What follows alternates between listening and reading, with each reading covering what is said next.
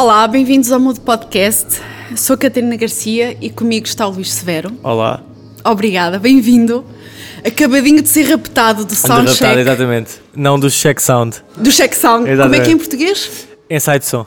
Inside Sound. Do Inside Som. Sim. És um purista da língua? Tento ser quando canto, ou seja, tento que a forma como eu canto seja minimamente aproximada uh, à forma como eu falo.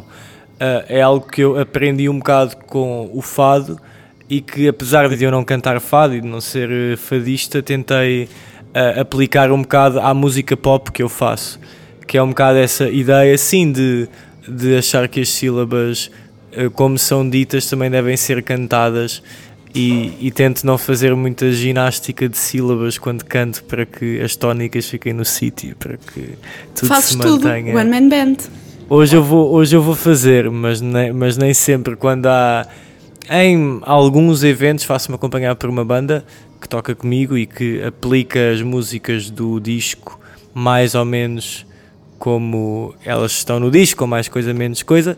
E, e sim, é isso. Mas hoje é, hoje é solo. Começaste muito cedinho, Sim. és muito novo. Não sou assim tão novo já, tenho 20, é 26, é pá, fiz 26 há uma semana. não queres pá. saber a minha idade, pois não ficamos por aqui. Mas, mas, mas, mas, não tens mais idade que eu? Ah, tens? Tenho, tenho, Tens? Ah, tenho, ok. ficamos por aqui. mas, mas olha que não se nota. Yay! O Luís Severo diz que não se nota que eu Não. tenho idade. Tenho. Agora ficam Também, sem saber a idade não que eu sei tenho. qual é.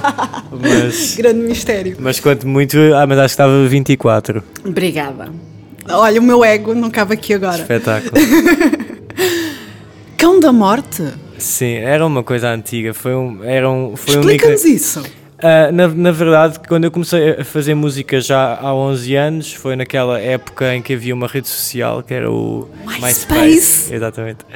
E eu, eu comecei a fazer música lá. E eu acho que se não fosse o MySpace, não, quer dizer, claro que se não fosse o, que se não fosse o MySpace eu teria eventualmente começado a fazer música, mas o MySpace impulsionou tudo isso porque era uma rede social que era de músicos, eh, para músicos, acima de Sim. tudo. Aquilo, era, aquilo circulava um bocado entre músicos e aquilo deu-me um bocado aquele sentimento de uau, tipo, a fazer música pode ser, faço umas canções em casa e ponho nesta rede social e depois há outros músicos que ouvem e que comentam e estamos aqui todos entretidos com as músicas uns dos outros. E isso foi muito interessante para mim e, ah, e o que aconteceu foi, como eu já tinha uma conta de pessoa, tinha uma conta, tive muitos anos uma conta de pessoa, depois em que não punha músicas, depois tinhas de eh, mudar, tinhas de mesmo eh, a fazer uma conta nova quando querias fazer músico, e então eu quando fiz a, a minha conta não ia dar o meu nome pessoal, até porque não queria que ninguém soubesse, e por acaso tinha na estante o livro da Agatha Christie com esse nome e dei, mas quer dizer, nunca pensei, foi um ato completamente irrefletido e nunca pensei que se fosse aplicar durante tantos anos e que hoje, com 26 anos, eh, ainda estava aqui a falar de uma coisa que eu decidi num, em 5 minutos quando tinha 15. eh, mas, mas acaba por ter a sua piada e foi esse o sentido. Podia ter sido iogurte morango, de... Sim, pá, de certa forma ainda bem que não foi. mas foi só o MySpace que te motivou a fazer música ou já tinhas de trás? Não, eu gostava muito de ouvir música e sempre tive a vontade de fazer música e com 15 anos já na escola secundária, que é quando foi, foi no meu décimo precisamente, quando entrei na escola secundária em 2007, hum, o que aconteceu foi que eu com o MySpace senti que era possível, mais do que, ou seja, não me acrescentou a vontade, porque eu já tinha vontade, mas acrescentou-me a sensação de I can, tipo, É possível. Sim. As tuas letras são muito bonitas. Oh. Isso vem como base da sociologia? Ah, eh, é uma é uma boa pergunta, na verdade. Eu estudei Sociologia, é verdade. Estudei Sociologia e acabei o curso, nem sei bem como. Não, sei. Então, Porque achei que, que pronto, não é? faltava muito pouco. Os meus pais tinham mandado a pagar aquela coisa tantos anos. Achei que era uma falta de educação não ter acabado. Também faltava-me pouquíssimo. Então pronto, acabei. Mas acima de tudo que eu acho que a Sociologia, ou seja, acho que a nível artístico, a Sociologia ensinou-me muito pouco porque de artístico tem, não tem nada. É uma ciência social muito séria, com métodos de investigação muito rígidos, que aplica o método científico exaustivamente como qualquer outra ciência natural e nesse sentido o que eu levo da sociologia é precisamente método não é tanto o sentido de achar, muitas vezes as pessoas dizem, ah, tipo, tu como estudaste em Sociologia, tipo, a sociedade fala sobre essa. Pá, não, não é nada disso. Uh, simplesmente deu-me um bocado uma ideia de metodologia que me é útil. E eu acho que sou uma pessoa muito mais metódica desde que estudei Sociologia. E depois, a Sociologia ensinou-me a ser mais humilde, assim, ensinou-me porque a Sociologia é uma ciência social que lá está, vive muito de factos e não de opiniões. E onde o senso comum e todas as ideias que tens de senso comum são um bocado combatidas com toda uma base teórica muito extensiva e muito longa e, e, sempre um bocado com aquela sensação. Nisso faço uma comparação entre a sociologia e o fado, que é em ambos tu tens aquele sentimento de eu sou só um ponto minúsculo no meio deste oceano e antes de mim veio muita gente que soube muito mais. Eu podia associar isso ao fado e a muitas outras coisas. Falas várias vezes no fado. Foi o primeiro estilo que começaste a ouvir? Não sei se foi o primeiro, mas a minha mãe. Quer dizer, uh, involuntariamente foi, porque a minha mãe ouve. Em casa. Sim, a, a minha mãe ouve muito fado, mas, mas, é, mas é verdade, nesse sentido, acho muito engraçado é, essa sensação de eu tenho de olhar para o método como os outros fazem e eu e teres essa humildade de entender que eu não sou nada e que, e que antes de mim vem muita gente que sou muito mais que eu. E mesmo que eu faça muito vou continuar a ser só um ponto muito pequeno de toda uma toda uma construção que está muito acima e pronto foi foi essa a sensação. Falas de método quando falas que a sociologia te trouxe método sim. ao processo criativo sim Sim, uh, esse, sim. Se calhar há uma visão um bocadinho romântica de quem está de fora que o processo criativo é assim muito desorganizado. Como Mas é o teu processo? É, claro que é desorganizado no sentido de que, é assim, eu acho que, claro que há momentos mais inspirados que outros e claro que tu na vida, pá, eu, eu tenho fases em que, ou seja, tenho meses em que tento fazer canções e não consigo fazer nenhuma e tenho meses em que faço cinco. Ou seja, claro que é uma coisa caótica e que tu nunca podes. Não é uma coisa regular, pelo menos comigo não é. Se calhar há, há pessoas para quem é. Comigo nunca foi uma coisa regular, sempre foi irregular, mas o método deu-me as ferramentas necessárias para eu saber o que fazer, tanto quando estou a conseguir criar como quando não, como quando não estou. E o método deu-me as ferramentas necessárias para me defender quando não, quando não consigo, deu-me as ferramentas necessárias para que não me perca e para que não divague demasiado quando, quando consigo.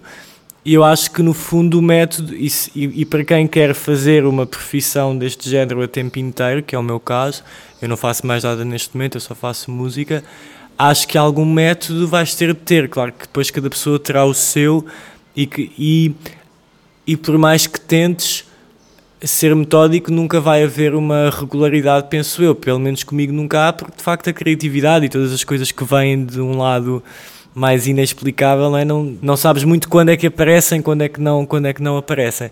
Mas eu tento ser metódico.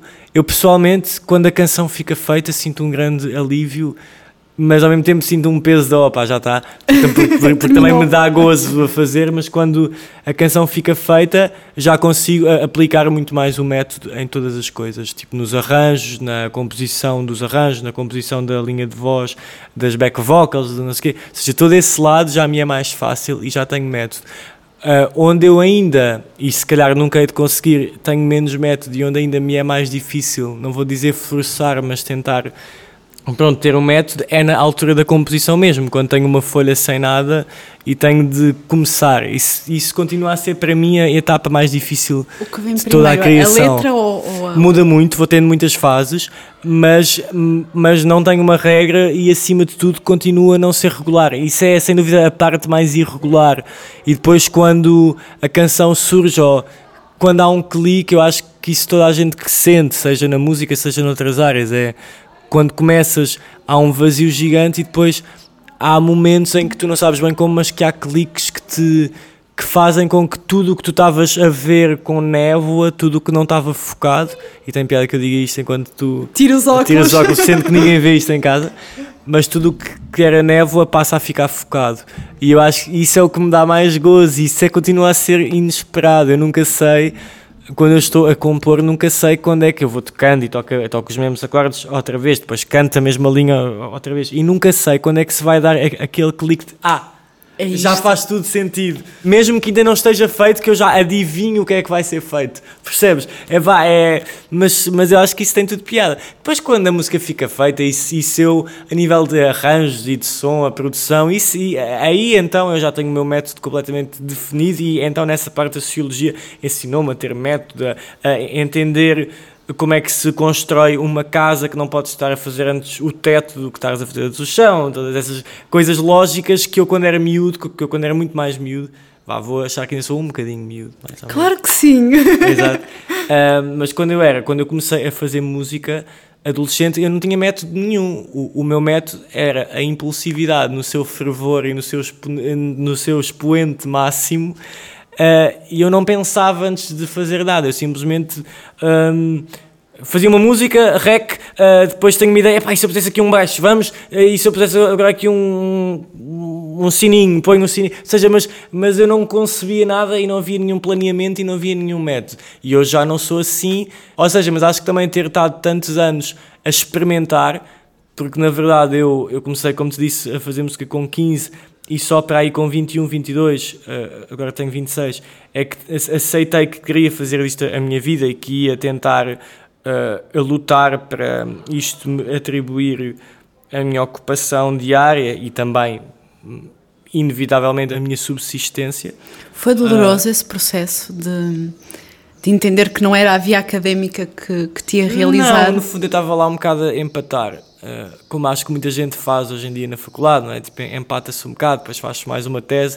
Eu tive a sorte que a coisa correu bem e não tive de ir para a tese. Senão, assim ainda estava a fazer um, o mestrado, assim, mestrado tipo, doutoramento.